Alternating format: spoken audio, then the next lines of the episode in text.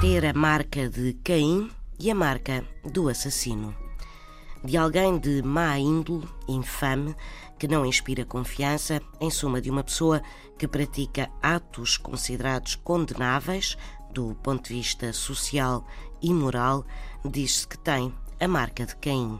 A expressão remete para um episódio da Bíblia, no primeiro dos livros, o Gênesis, em que se relata o conflito entre dois irmãos, Abel e Caim, sendo que Caim, por inveja, acaba por assassinar o irmão.